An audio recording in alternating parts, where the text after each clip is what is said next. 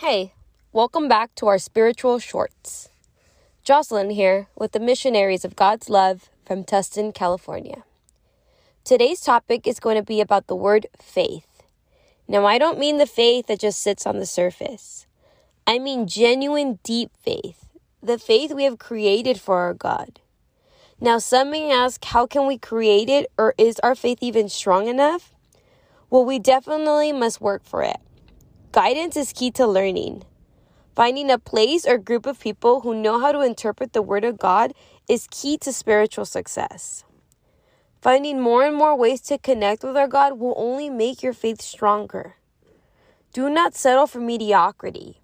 Your faith deserves your best efforts. Have a blessed and beautiful day.